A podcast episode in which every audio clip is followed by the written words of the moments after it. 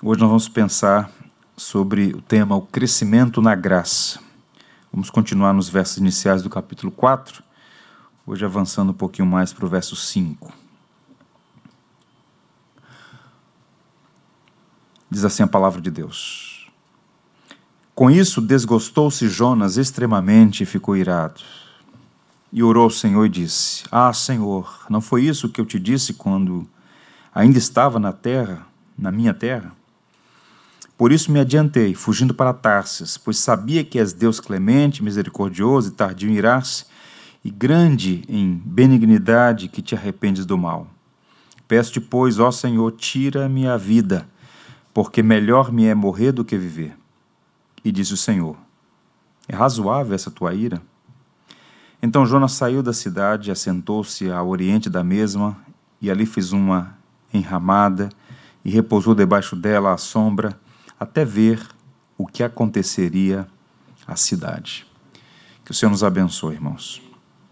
Um dos homens mais piedosos que eu conheci chamava-se Irani Teixeira de Lima. Ele foi pastor da Igreja Batista Betel. Eu tive o prazer e a alegria de ser amigo dele. Era um homem manso, um homem piedoso. Era bom sentar à mesa com o Irani, ouvi-lo, conversar, orar com ele, um grande amigo. Bem, e são muitas as histórias relacionadas a ele, histórias lendárias ali na Betel. Uma delas, certa vez uma irmã o procurou e disse assim: Pastor,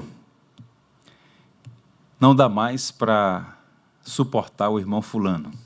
Ela estava muito irritada com o senhor da igreja, que era difícil no trato. É comum isso nas igrejas, né? Ele era muito turrão e duro. Com o tempo ficou até mais maleável. Mas era um senhor que tinha um histórico de ser alguém difícil no trato. E aquela irmã, à porta da igreja, muito irritada, então disse, como que sentenciando, né? Eu não aguento mais, não dá para lidar com ele, chega. E o Irani, no jeitão dele, disse assim: Minha irmã, Fulano não tem jeito. Só matando como cristão, não posso matá-lo. Então vou continuar amando e orando.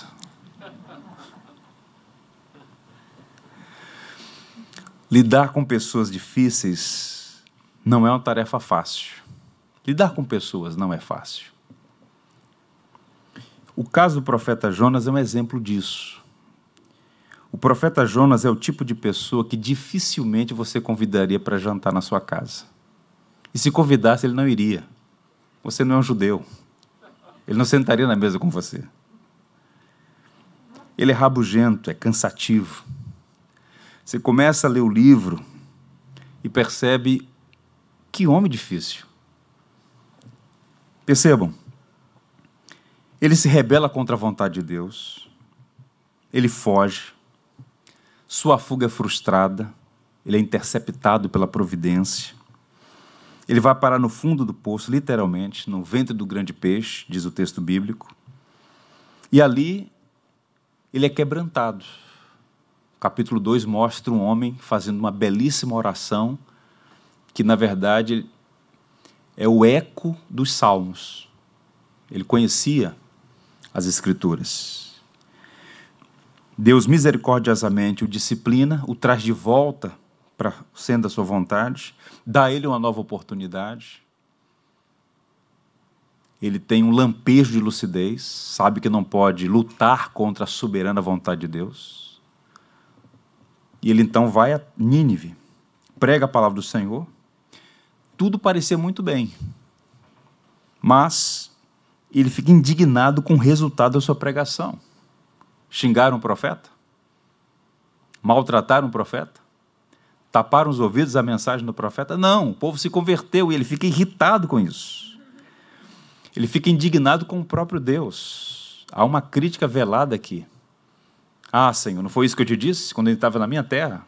Eu conheço, Senhor. O Senhor é misericordioso, benévolo, paciente, tardio em iraço. O Senhor ia usar de misericórdia com essa gente.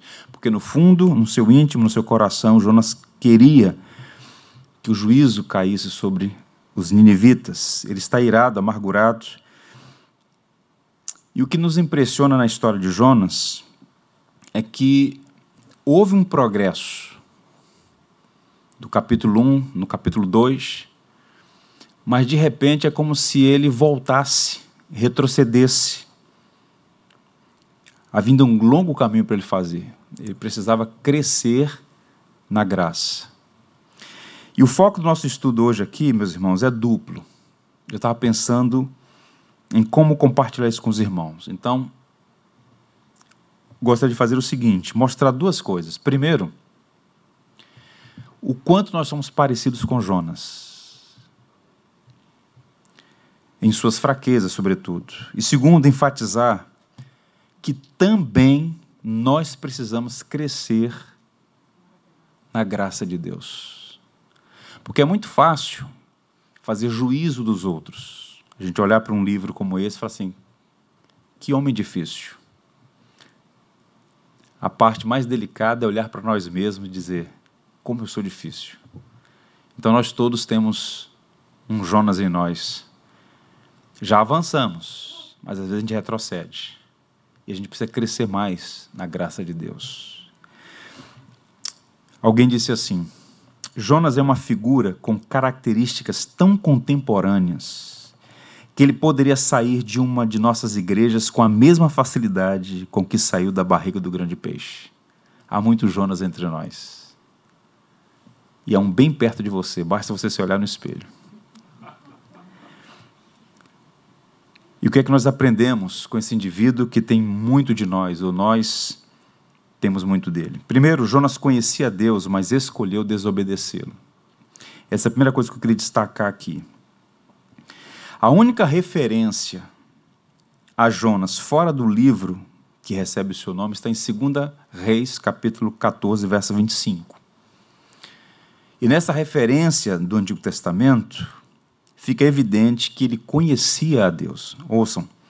Restabeleceu ele os limites de Israel, desde a entrada de Ramat até o mar da planície, segundo a palavra do Senhor, Deus de Israel, a qual falara por intermédio de seu servo Jonas, filho de Amitai, o profeta, o qual era de Get-Efer.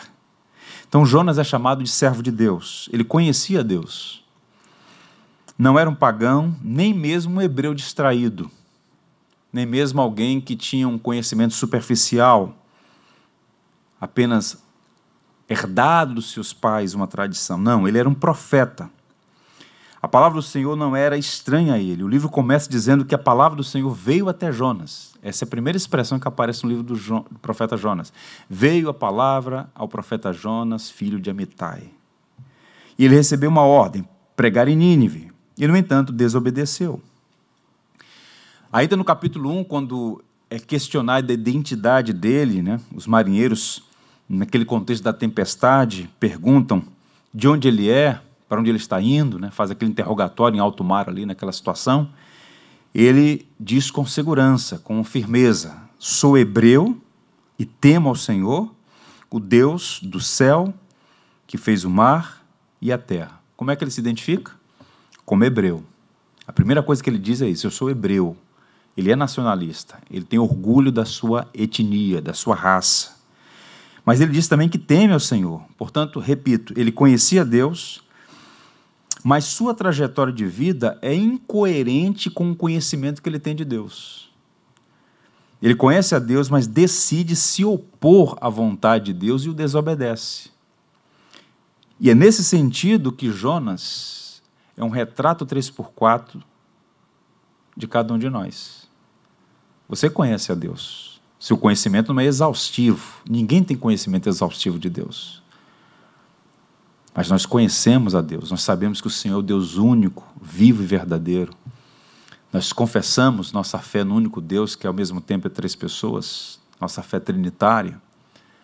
Nós temos a nossa experiência com o Senhor, experiência de conversão, mas, não obstante a isso, por vezes, deliberadamente, nós decidimos desobedecer a Deus. E essa desobediência é recorrente. Por quê? Vi de regra, nós somos tentados a pensar que a vontade de Deus é um remédio amargo e não um presente de amor. Assim, nos comportamos de uma forma presunçosa. É como se alguém dissesse: se você tivesse uma opção entre fazer a vontade de Deus e, sem censura, fazer a sua vontade, qual seria a sua escolha? Você pode não reverberar, mas no fundo, no fundo, você acha que sabe o que é melhor para você. E é por isso que sutilmente ou explicitamente nós escolhemos fazer o nosso próprio caminho, as nossas próprias escolhas, mesmo quando está evidentemente na contramão da vontade de Deus. Então Jonas conhecia Deus. Então Deus diz: vá e pregue na grande cidade de Nínive. Dispôs-se Jonas para fugir da presença do Senhor. Por quê? Porque no fundo, no fundo, ele está dizendo: o plano de Deus não é bom, o meu é melhor. Então Jonas conhecia Deus, mas deliberadamente ousou desobedecê-lo. Repito, essa desobediência pode ser aberta e evidente ou sutil e mascarada. No caso de Jonas está bem evidente, bem explicitado aí. Mas nem sempre a desobediência é explícita. Há muitas maneiras de desobedecer, mesmo quando aparentemente estamos fazendo o que é certo. Por isso que existe o elemento subjetivo. Você pode fazer uma escolha, tomar uma decisão que, a grosso modo, é legítima mas no seu coração você sabe que o que você está fazendo é inadequado, é incorreto, não é o que Deus deseja. Aludindo os primeiros capítulos da carta aos Romanos, Tim Keller disse o seguinte: Todos sabemos da nossa capacidade de fugir de Deus, nos tornando imorais e religiosos. Ok. Entretanto, Paulo está dizendo que também é possível evitar a Deus tornando-se uma pessoa muito religiosa e virtuosa. Mesmo fazendo o que é correto, sutilmente podemos estar fugindo dos propósitos de Deus. Você conhece a Deus? Demonstre que o ama fazendo a vontade dele. E como é que Deus revela a sua vontade? Por meio da sua palavra. Olha o que o livro de Jonas, perdão, de João diz. João capítulo 15, versos 13 a 14. Não existe maior amor do que este, de alguém dar a própria vida por causa dos seus amigos. Vós sois meus amigos, se praticais o que eu vos mando. Quem disse isso? Jesus. Portanto, conhecer a Deus deve vir acompanhado de amor por Ele e obediência a Ele. Jonas conhecia Deus, mas decidiu desobedecê-lo. E isso revela muito do coração dele e é um sinal de alerta para nós todos. Segundo, Jonas era ortodoxo, mas faltava maturidade espiritual. Eu diria que Jonas poderia dar aulas de teologia em qualquer seminário em Israel. Qual é a matéria? Pode chamar Jonas, que ele é especialista. No capítulo 1, ele menciona o nome sagrado, Yahvé tetragrama sagrado, o nome de Deus revelado ao povo da aliança. O Deus de Israel que criou o céu, a terra e o mar. Quando ele é perguntado sobre a sua identidade, ele diz: Sou hebreu, temo ao Senhor que criou o céu, a terra e o mar. Essa é uma linguagem para refutar o paganismo fenício, que acreditava que Baal era o Deus da terra. O Deus que eu sirvo é Deus do céu, da terra e do mar. Então Jonas era teologicamente seguro, era ortodoxo, tinha uma teologia correta. No capítulo 2, Jonas faz alusão a vários salmos na sua oração. A oração dele é encharcada do saltério. Não são palavras frívolas, inventadas, palavras que estavam no coração. Como bom profeta, ele nasceu nutrido nas Escrituras. Ele conhecia a lei, os profetas e os salmos, os escritos. Jonas passaria em qualquer concílio teológico como um teólogo ortodoxo e defensor da sã doutrina. Qual é o problema? A crise dele é de outra natureza. O problema dele não era teologia. Um indivíduo pode ser muito bom em teologia, mas está distante do reino. O problema de Jonas é fundamentalmente falta de maturidade espiritual. Conhecimento teológico não é sinal de maturidade. Idade não é necessariamente sinal de maturidade. Há pessoas que ficam piores com o passar dos anos. Há jovens imaturos e velhos imaturos. Experiências ministeriais não são sinais de maturidade também. Habilidades e dons podem ser aprimoradas sem que o coração seja refinado. Pastor, então o que significa ser maduro? Maturidade é crescimento espiritual que se evidencia na imitação de Cristo. Especialmente em seu amor por Deus e pelo próximo.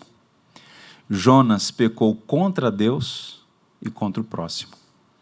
Naquele momento, ele não estava dando evidência de estatura espiritual. Tinha conhecimento, conhecia Deus, era ortodoxo, tinha experiências, era um homem preparado, mas o comportamento dele era imaturo. Ele não se comportou como gigante na fé, mas como um pigmeu, desobedecendo a Deus, irritado com a bondade de Deus. Veja a atitude dele, não é de alguém maduro na fé. E as nossas igrejas estão cheias de gente assim. Se orgulham de serem batistas, se orgulham de terem lido a Bíblia 300 vezes, de dominarem assuntos teológicos, de fazerem obra missionária. Mas, se você pisar no calo dela, você está perdido. Você vai conhecer um Adão robusto, pouco de Cristo, pouca paciência, pouca amabilidade, pouca misericórdia, pouca disposição para perder em favor do Evangelho. Jonas tinha esse problema. William Barclay, no seu comentário, diz assim: O cristão não é um transeunte caminhando despreocupadamente ao longo dos caminhos da vida, mas uma pessoa que sabe para onde vai. Não é um turista que retorna para passar a noite em seu ponto de partida, mas um peregrino que está a caminho. O objetivo é nada menos do que a semelhança de Cristo a vida cristã tem um destino e seria bom que ao final de cada dia perguntássemos a nós mesmos: quanto eu já avancei hoje? Isso é maturidade. À medida que você cresce na fé, à medida que você cresce na graça, à medida que os anos se passam, você tem que progredir, avançar. E no caso de Jonas, essa progressão, esse avanço não estavam evidentes nas atitudes dele. Então ele era ortodoxo, mas faltava a ele estatura espiritual. Você precisa crescer espiritualmente, é necessário usar os meios de graça para isso, as escrituras, a oração, a contemplação, aproveitar o sofrimento como instrumento que Deus usa para moldar a nossa pessoa, a imagem de Cristo, enfim. Precisamos crescer. E vamos ver como é que Deus matriculou Jonas mais uma vez na escola da graça a partir do verso 6. Avançando. Jonas foi disciplinado pela mão do Senhor, mas voltou a tropeçar. No capítulo 1, encontramos Jonas fugindo do Senhor. E a rebeldia tem um preço. Jonas desce das colinas da Galileia até o mais profundo abismo. O pecado derrubou. O processo inteiro, desde o chamado de Jonas na Galileia, ele é de Get-Efer, até Jope, nesse processo, essa geografia, está revelando um caminho para baixo. E ele desceu até o fundo do poço. No capítulo 2, ele diz que desceu aos fundamentos da terra. Uma linguagem que metaforicamente indica como ele desceu espiritualmente à medida que se afastava do Senhor. Né? Caminha sempre para baixo do homem que foge de Deus. Um comentarista chamado Robertson disse assim: o pecado cai, ou melhor, o pecador cai. Ele começa a descida por seus próprios atos de loucura. Ele tenta fugir da vontade de Deus e tropeça nos cadarços do próprio sapato. É apenas um fato: nada pode estar certo quando você vive em rebelião contra a vontade de Deus. As circunstâncias da vida vão te derrubar. Seu próprio espírito interior o derrubará. A mão do Senhor vai derrubá-lo. Forte isso, mas verdadeiro. E uma leitura atenciosa mostrará que não foram os marinheiros que lançaram Jonas ao mar. Os marinheiros só foram um instrumento. Quem lançou Jonas ao mar foi o próprio Deus. Deus amorosamente disciplina os que são seus. E Jonas estava sendo disciplinado. É chamada graça disciplinadora. A rebeldia precisava ser corrigida. Como um pai que ama e que corrige. E Jonas, então, de uma maneira rebelde, agindo como um tolo, merecia e de fato foi alcançado pela disciplina, a providencial disciplina de Deus. Era a mão do Senhor acertando as contas com Jonas. No entanto, embora ele tenha aproveitado inicialmente aquela disciplina, ele voltou a tropeçar. Ele desperdiçou o sofrimento, ele desperdiçou, em alguma medida, as aflições pelas quais passou. Richard Phillips diz assim: Enquanto Jonas estava no barco, sua doutrina estava certa, mas seu coração estava errado. Isso porque se recusou a orar. Mas foi somente quando a escuridão o envolveu completamente, quando todas as opções tinham se fechado, sobrando apenas uma justa condenação, que o coração de Jonas respondeu ao seu próprio pecado com uma genuína confissão. De fato, ele experimentou um quebrantamento, um retorno para o Senhor. Houve uma mudança. O arrependimento foi verdadeiro, a confissão foi genuína, mas o que faltou? Faltou um detalhe que às vezes falta na nossa própria vida: progressão, constância. Ele começou a na direção certa, quando nós pensávamos que ele estava avançando, ele acusa Deus de ser bom. Ou seja, ele voltou, ele retrocedeu. O capítulo 4 mostra que ele voltou a tropeçar, não aprendeu o suficiente, não aproveitou oportunidades. A pessoa pode professar a fé corretamente, mas ainda assim viver de maneira errada. É a prática piedosa que vai dar autenticidade à confissão verdadeira. Olha o que disse o apóstolo João, escrevendo uma de suas cartas. Aquele que afirma que permanece nele, em Jesus Cristo, deve fazer o que, irmãos? Andar como ele andou. A nossa confissão de fé, ela tem que vir ladeada, de mãos dadas, com a nossa prática. Então Jonas tinha uma boa doutrina, mas a conduta vacilante. E quando a providência foi e o disciplinou, parecia que ele ia avançar na escola da graça, mas lá na frente tropeça de novo, volta, retrocede. Então nós precisamos entender isso. Por vezes a providência nos disciplina. Todo crente já passou por alguma disciplina do Senhor. Uma situação que a gente percebe assim: isso aqui é o Senhor tratando a minha vida nessa área. E aí a gente começa a responder positivamente. Mas em algum momento parece que a gente esquece tudo e volta, retrocede. Nós precisamos manter constância nesse avanço na fé, nessa escola da graça. Bem, uma outra coisa ainda. Jonas ficou irado quando deveria ter se alegrado. Isso aqui é uma inversão de emoções. Alguns pecam por se alegrar quando deveriam ficar irados. Outros se alegram, se iram, né, quando deveriam se alegrar. Jonas está invertendo as coisas aqui. No capítulo 4, ele não é a mesma pessoa do capítulo 1, certamente, mas não é também do capítulo 2. Ou seja, é um homem confuso, em muitos sentidos. Depois de uma longa jornada sob a disciplina, ele retrocedeu. Ele deveria glorificar a Deus por ver a graça de Deus sendo manifesta sobre os habitantes de Nínive, mas pelo contrário, ele ficou extremamente irado a palavra ali, como já disse os irmãos, é alguém que está fervendo, né? extremamente irado, indignado com a conversão dos ninivitas e, por tabela, indignado com Deus por ter manifestado sua graça em favor daquelas pessoas. O quadro perfeito para descrever a condição de Jonas é a parábola dos do pai que tinha dois filhos, né? O filho pródigo, assim chamado, e o irmão mais velho. Jonas é a figura do irmão mais velho que se recusa a celebrar a festa da graça. E o quadro é muito parecido, porque quando ele percebe a conversão da multidão, diz o texto que ele sai da cidade. Veja o verso 5. Então Jonas saiu da cidade, assentou-se ao oriente da mesma e ali fez uma enramada e repousou debaixo dela à sombra até ver o que aconteceria à cidade. Eu não quero participar disso. Ele se recusa a celebrar a festa da graça, a festa do arrependimento.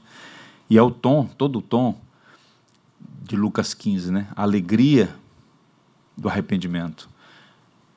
A ovelha perdida que volta, a dracma perdida que é encontrada, o filho perdido que volta para a casa do pai. O tom inteiro é da alegria do pai, da alegria de Deus por pecadores arrependidos, mas Jonas não tem nenhum motivo no coração dele para se alegrar com arrependimentos de ninivitas. Ele fica do lado de fora, tal como o irmão mais velho, nutrindo ira, nutrindo malícia, amargura, esperando, quiçá, que aquele arrependimento fosse passageiro. E que Deus, percebendo, portanto, que não era genuíno, pudesse fazer o que ele, Jonas, esperava que acontecesse. Fogo do céu. Jonas é um boanerge do Antigo Testamento. Bem, se Jonas fosse Deus, as coisas seriam diferentes para os ninivitas. Os planos da graça de Deus não são ofensivos, tão ofensivos quanto para Jonas. É impressionante, mas ele está escandalizado com a graça de Deus. E muitas vezes, por incrível que pareça, a igreja evangélica se comporta exatamente assim. Tomás de Aquino definiu a inveja como a tristeza pela alegria do outro. Devia estar triste porque o outro está bem. É o que está acontecendo com Jonas aqui. E quando você vai fazer um exame dessa palavra inveja e das implicações em torno desse pecado capital, desse vício da alma, ou daquilo que os antigos chamavam de vícios arraigados no coração, quais são as filhas da inveja? Murmuração, ele murmurou, detração, ódio, exultação pela adversidade e aflição pela prosperidade. Ou seja, é se alegrar com o mal e ficar triste pelo bem. São as filhas da inveja. Jonas estava tomado de todos esses sentimentos no coração dele. É impressionante. Se isso aconteceu com Jonas, quem de nós está livre? Se não vigiar. Eu quero recomendar para vocês um filme antigo, mas muito interessante. O filme chama-se Amadeus. É sobre a história do músico famoso, né? Wolfgang Amadeus Mozart. E ele tinha lá um companheiro, digamos assim, né? O Antônio Salieri, que ardia de inveja do Mozart. Mozart era um boêmio, irresponsável, inconsequente, mas que graciosamente recebeu o dom de tocar e o outro era disciplinado, bem rigoroso, mas estava longe de ser um Mozart. Então ele ficava indignado. Como é que Deus pode ser tão generoso com um homem desse? E eu está aquém dos talentos dele. É um, um filme inteiro é sobre essa tensão, né, entre mérito e graça, justiça própria. Um filme interessantíssimo, né, que conta a história aí de Mozart e Salieri. Então, qual é a recomendação que eu quero fazer aos irmãos? Guarde seu coração para jamais ser encontrado triste por causa da alegria do outro. E a inveja é um vício inadmissível. Ninguém pede oração por causa da sua inveja. Você guarda no coração, né? Você nunca vai encontrar alguém, oh, irmãos, orem por mim porque eu estou com inveja no meu coração. O indivíduo tem, mas esconde. É chamado vício inadmissível. E como é que a gente guarda o coração? O provérbio diz assim: sobre tudo o que se deve guardar, guarda o teu coração, porque dele procedem as fontes da vida. É o coração. O problema de Jonas era o coração. E a pergunta, preparando aqui o nosso estudo para a semana que vem, é a seguinte: o que é que Deus fez? O que é que você faria? Nem vou nem falar, né? Deus insistiu em manter aquele indivíduo matriculado na escola da graça. Repetiu de ano, mas tudo bem. Boletim cheio de nota vermelha, mas tudo bem. Vem cá, Jonas. E o verso 6 é um verso constrangedor. É um verso constrangedor. Vejam aí. Então fez o Senhor, Deus, nascer uma planta que subiu por cima de Jonas para que fizesse sombra sobre a sua cabeça, a fim de o livrar do seu desconforto. Jonas, pois, se alegrou em extremo por causa da planta. É um livro de humor. Deus tem senso de humor. Deus toma iniciativa vê aquele profeta rabugento, irritado com a graça, Deus podia destruí-lo, fazer o inverso, conceder graça ao arrependido e manifestar juízo contra um profeta obstinado no pecado. Mas Deus não é como nós. É um Deus rico em misericórdia. Veja toda a linguagem. Vejam os, o sujeito dos verbos. Olha só. 6, 7, 9. Fez o Senhor nascer uma planta, mas Deus enviou um verme, o qual feriu a planta e essa se secou. Perguntou Deus a Jonas: É razoável a tua ira por causa da planta? O que é está acontecendo aqui? Uma pedagogia, um tratamento. Então, quando nós, na nossa jornada espiritual, na nossa caminhada de fé, tropeçamos na escola da graça, retrocedemos, vacilamos, Deus não nos desclassifica, dizendo: Isso aí não tem jeito não. Gabriel, arrasta esse daí para aí. O Senhor misericordiosamente insiste em tratar a nossa vida. É uma paciência sem igual. Deus está no comando e segue tratando Jonas pacientemente. Agora, qual o ponto aqui? Um Deus tão paciente e tão amoroso merece todo o nosso amor porque Deus de fato é tardio em irar-se, grande em benevolência, benignidade, paciência. E nós precisamos imitá-lo. A paciência de Deus com Jonas nos ensina, e essa é a última lição, que nós devemos aprender a ter paciência com os outros também. E no ambiente da igreja, é muito triste ver o quanto nós somos irritáveis com o outro, impacientes com o outro. Se Deus, sendo perfeito, não desistiu de Jonas, sendo nós falhos, deveríamos ser mais pacientes uns com os outros. Eu queria encerrar fazendo duas coisas. Primeiro, mostrando para vocês um bom conselho do Dr. Martin Lloyd Jones, que foi um grande teólogo, um grande pregador, mas, sobretudo, um pastor de almas. Então, ele está pastoreando a igreja dele, o coração de Londres, a Capela de Westminster. Ele está pregando na carta aos Romanos, avançou para o capítulo 12, aquela série de conselhos pastorais. E aí chega em um determinado momento, ele vai falar sobre a paciência do cristão para com outro cristão. E ele dá o seguinte conselho: Uma pessoa pode ser irritável por estar passando por uma prolongada provação ou porque pode não estar fisicamente bem. Talvez não tenha tido vantagens ou oportunidades na vida. Talvez a sua capacidade mental não seja o que devia ser. Talvez ela não tenha tido a oportunidade que você teve de ouvir as exposições dessas verdades. Desculpe o que puder nessa outra pessoa, quer em sua conduta, quer em sua doutrina, ou seja o que for. Procure, acima de tudo, mais conquistar essa pessoa. Não tente inferiorizá-la, nem agredi-la, nem livrar-se dela, nem ser arrogante para com ela e nem ser impaciente para com ela. Devemos ser pacientes uns com os outros, devemos ser tolerantes, devemos ser longânimos.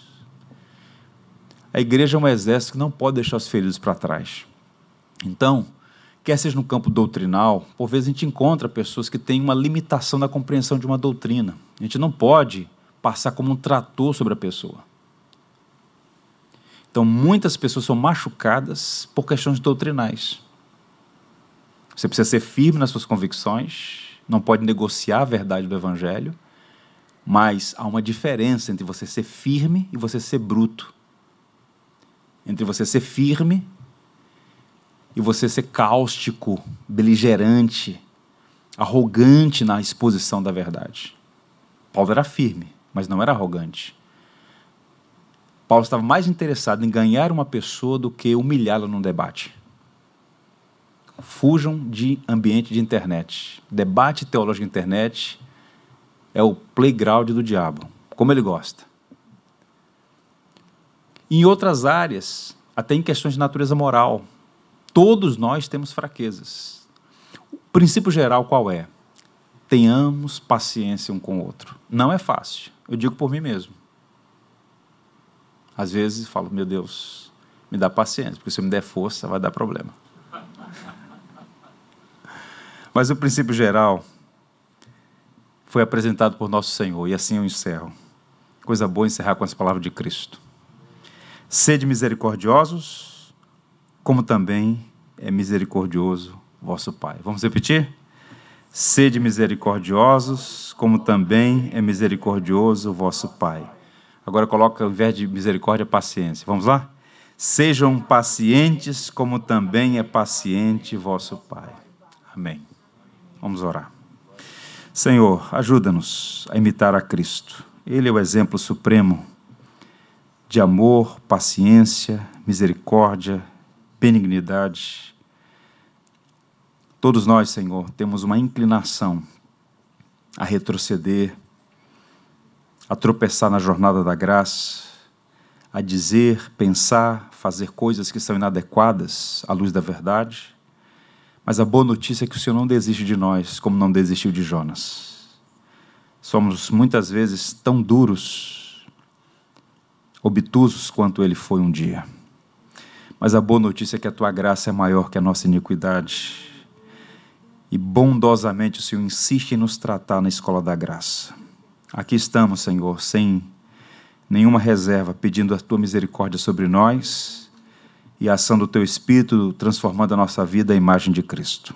Obrigado por essa porção da tua palavra, que ela encontre espaço em nosso coração e produza frutos que exaltem a ti. Por Jesus. Amém. Um abraço, irmãos. Até semana que vem. Tudo que tens feito,